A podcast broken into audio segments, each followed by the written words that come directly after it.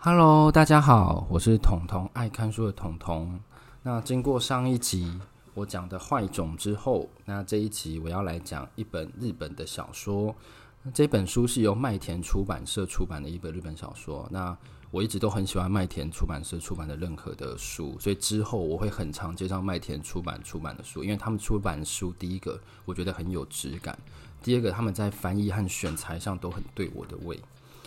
那我今天要来讲的这一本书，其实是有关于日本的社会现象，然后用啊、呃、比较科幻的方式去呈现出来的小说。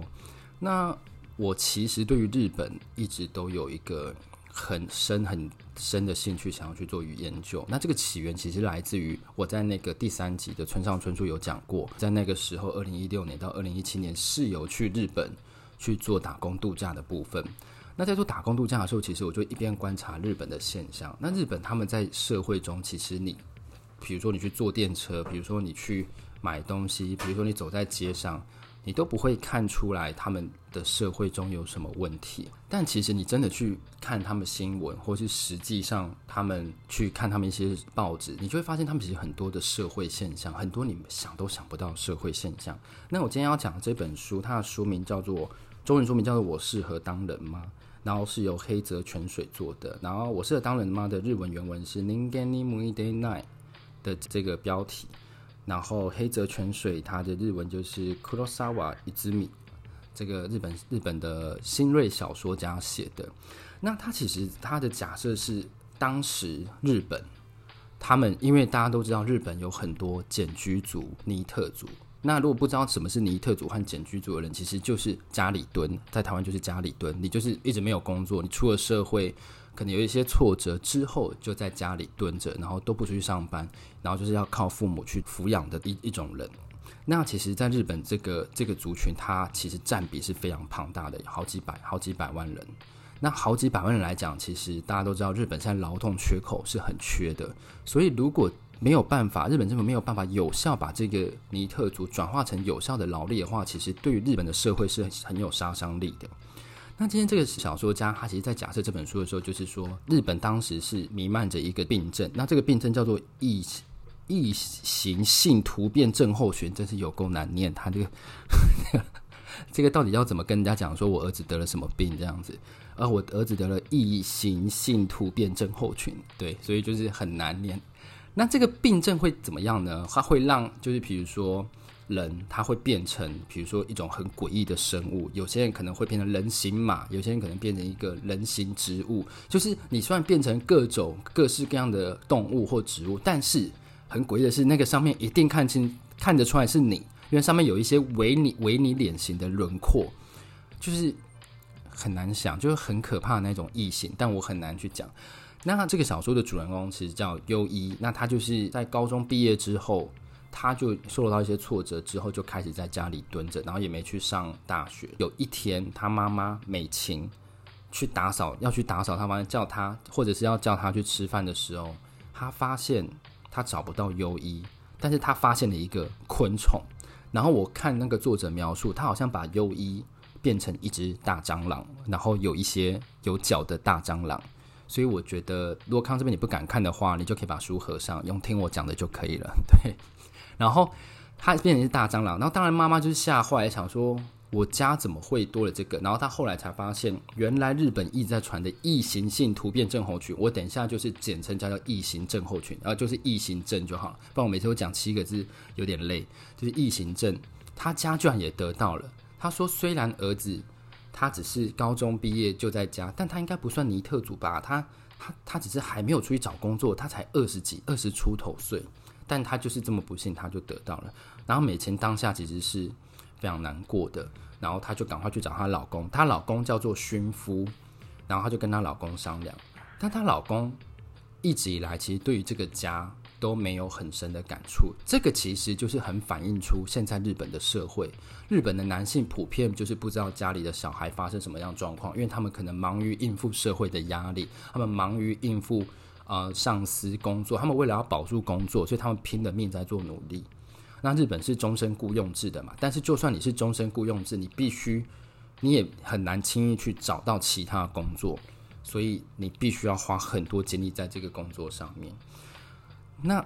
对于薰夫来讲，他其实一直都没有很喜欢优一这个小孩，因为你想想看，如果你的小孩他变成家里蹲，你会对他有什么好感吗？在他的那个想法来讲，他会觉得啊，他就是没有用，所以他才是这样。那当时日本政府对于处理这个病症的时候，有一个很特别的做法，他们直接就跟家属说，如果你的小孩得这病，因为他现在是没有办法治好的，你可以去到户政事务所去帮他办理死亡证明。所以等于是说，政府他给你一个许可说，哦，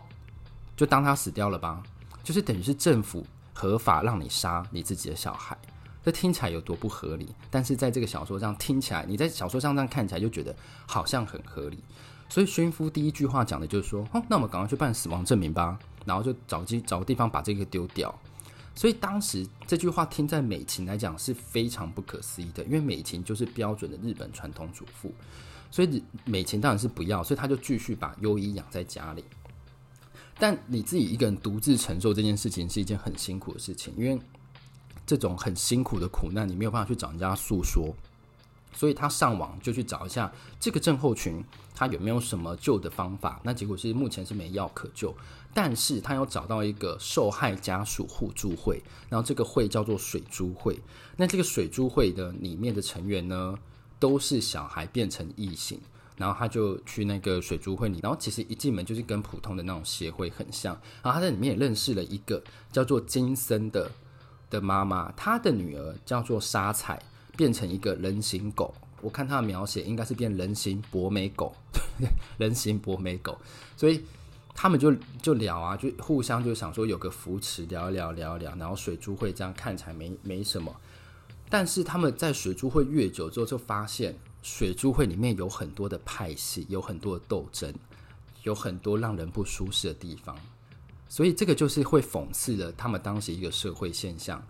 即使你已经是受害了，但是日本社会里面还是有不团结的派系在互相的瓜分着这个团体的运作，这是一件我觉得很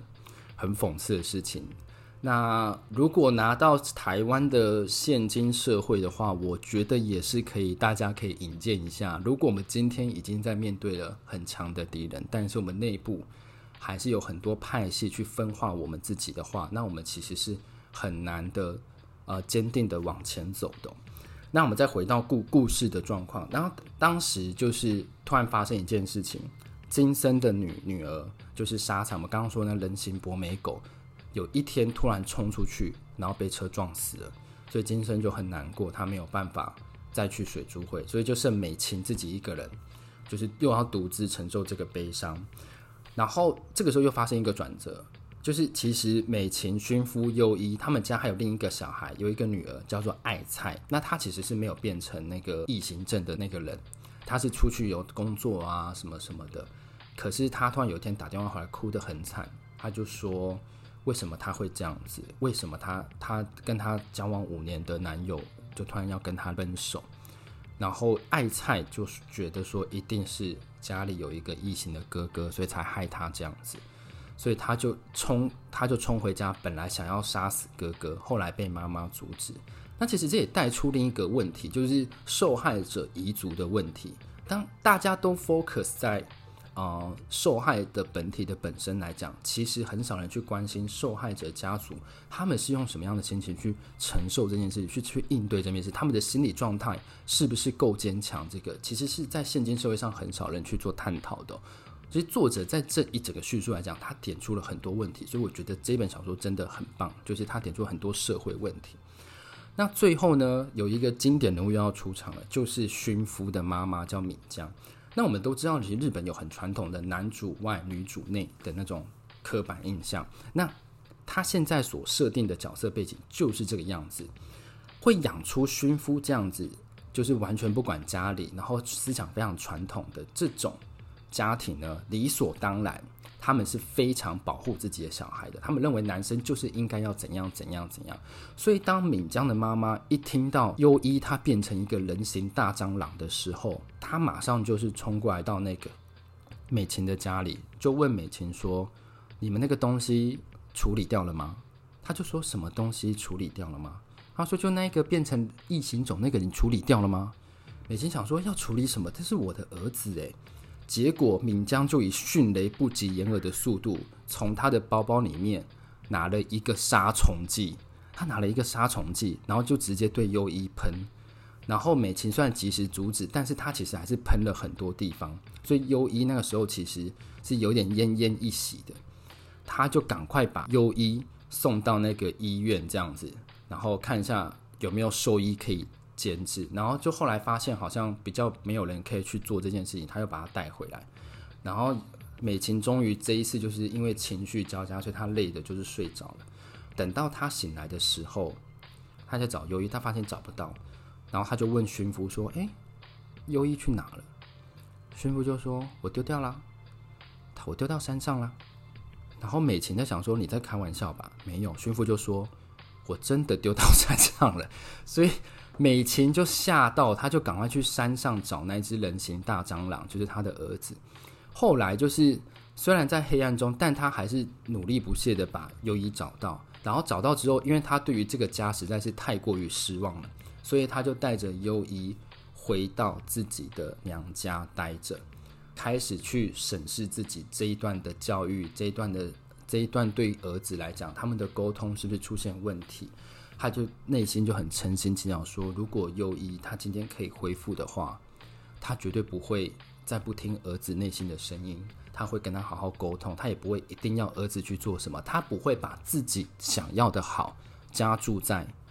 儿子身上。但我觉得这一个观点又是另一个，我觉得台湾社会很值得学习的观点。很多台湾的现在的家长会觉得说，我对你的期望就是你应该要去执行的部分。那这点对我来讲其实不对，你没有把你的小孩当做一个独立的个体，独立会思考的精神个体的话。这样子其实是对于小孩是非常的伤的哦。然后等到啊、美琴这样想之后，有一天优一居然恢复了，他突然恢复成人，就是走在美琴前面，然后美琴就很开心，就是很开心的说终于，然后他们就一起回到原来的家。他他们发现就怎么样都找不到爸爸驯夫，后来在地上发现一个类似人形瓢虫的东西。发现那个就是驯夫，然后美琴就说：“哦，嗯，就不管他吧，看他想要在哪里什么的，对对，就是用这种很不理他的态度去处理这件事情。然后这部书就大概到这里为止。那其实我要说的是，作者其实在处理这个题材的时候，我觉得是非常新颖的，但是他没有把这个题材做得很大，他把它聚焦在家庭的。”家庭的背景上，我觉得比较可惜，因为这种题材是可以大到就是可以分个二三季的那种科幻的题材，但没有关系。我觉得作者他其实的构想是非常好的，出发点和和那些反映日本社会的现象，这些出发点都是很好的。所以我其实蛮推荐大家，如果很想要去看的话，就是去买来看，因为这一本我记得应该还在诚品的店头，在翻译日本的文学小说那里。那今天的内容就差不多到这里为止。那我也很感谢，就是大概有一集吃佛，然后有被那个百灵果分享，就是目前来讲我的人生的最高成就。对，所以如果你你也喜欢我的节目的话，我也希望就是、呃，你可以帮我分享出去，因为你做其实你做 Podcaster，你做 YouTuber，你就是希望越多人知道你越好，你不会希望录给自己听。那录给自己听，其实我就跟自己讲话就可以了。对，所以如果你觉得我的节目很对你的胃，或者是觉得说这样说说故事的方式你觉得很好懂，你也你马上就了解这本书了，那我也欢迎你订阅追踪我的 IG。那就这样喽，我们下一集见，拜拜。